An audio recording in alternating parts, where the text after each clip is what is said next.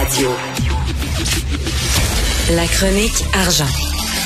Une vision des finances pas comme les autres. Alors, on parle d'économie avec le journaliste Sylvain Larocque. Sylvain, c'est la question que tout le monde se pose euh, avec l'inflation qu'il y a. On sait que ça coûte super cher maintenant les aliments. Est-ce que les grandes épiceries s'en mettent plein les poches? Est-ce qu'ils en profitent pour s'enrichir? Ben, il y a beaucoup de gens, évidemment, qui le pensent. Euh, on le voit, les, les prêts à l'épicerie, on voit que les rabais sont moins généreux qu'avant.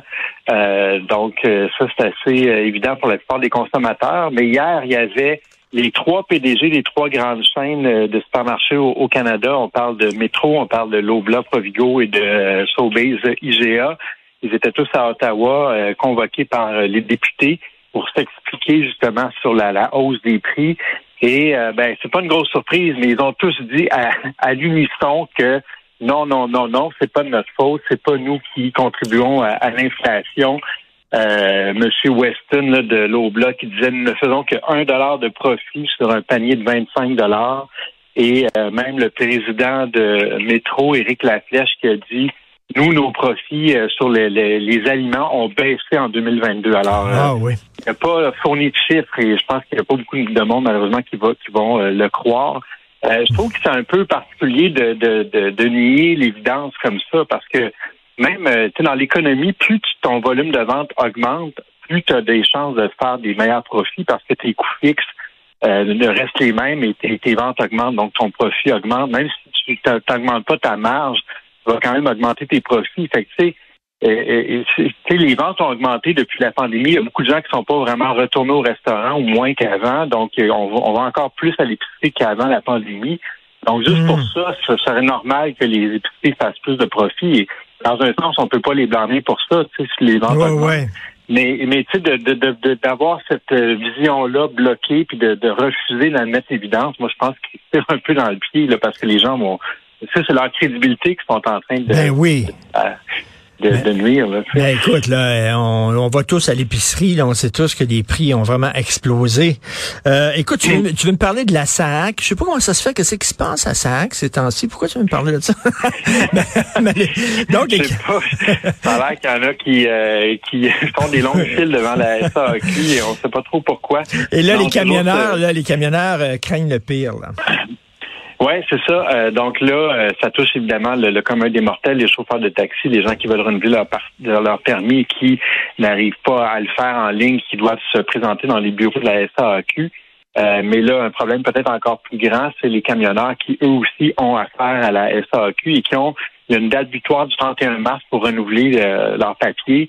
Euh, et tu il y a plusieurs papiers pour les camionneurs. Euh, il y a la question du permis, il y a aussi les, les droits qui doivent être payés. Euh, il faut que, tu sais, que quand tu traverses la frontière, il faut vraiment que tout soit en règle, sinon tu ne passeras pas.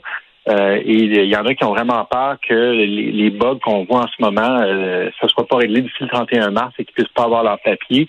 Et dans leur cas, eux, c'est leur gagne-pain. Donc, s'ils si, peuvent pas, s'ils n'ont pas leur papier, ils peuvent pas travailler. Et il y en a, il y a même des gens qui disent dans l'industrie, ben, ça pourrait même nuire à la chaîne d'approvisionnement parce que là, si hmm. les camions peuvent pas aller aux États-Unis chercher la marchandise, ben ça va, ça va se répercuter ici au Québec sur nos, produits qu'on peut acheter et tout ça. Donc, je pense qu'il y a quand même euh, des inquiétudes sérieuses là-dedans. Euh, mais bon, c'est sûr que des fois, les camionneurs, il y en a qui sont un peu plus énervés que d'autres et peut-être qu'ils s'inquiètent pour rien. On, ne le saura jamais. Mais, euh, mais au moins, la SAQ, je pense, commence à apprendre un peu les, les, les, tirer des leçons de cet épisode-là douloureux et là, ils disent qu'ils vont traiter en priorité les camionneurs. C'est quand même une bonne chose. Espérons qu'ils vont effectivement le faire. Mais c'est sûr que si euh, les camionneurs ne peuvent pas se rendre euh, traverser, même aller en Ontario, ah euh, parce qu'ils ont. Tu, sais, tu veux pas te faire pogner en Ontario, pas de permis, puis là, te faire arrêter par les gens là-bas ou aux États-Unis. c'est. Je comprends que ce soit quand même angoissant pour un camionneur. Tout à fait. Et en terminant, le PDG de Bombardier qui veut rencontrer la ministre de la Défense à Ottawa. En fait, il l'a rencontré plus tôt cette semaine, Anita Annan, la ministre de la Défense.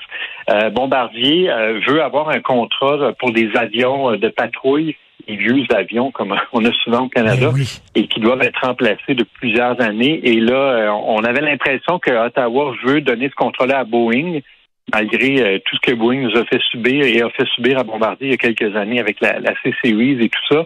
Euh, je sais pas si tu te rappelles l'épisode des droits de douane énormes que les Américains voulaient imposer à la C-Series euh, de Bombardier. finalement, ça avait été renversé, mais on avait gardé un très mauvais souvenir de Boeing au Canada à la suite de cet épisode-là.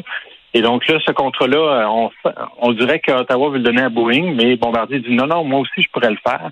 Le, défi, c'est que les avions de Bombardier sont beaucoup plus petits que ceux de Boeing. Et la question, est-ce que ça peut vraiment remplir le, rôle que ces avions-là doivent jouer? Euh, c'est pas évident, mais Bombardier dit avec la nouvelle technologie, maintenant, on peut prendre des plus petits mhm. avions pour faire cette tâche-là.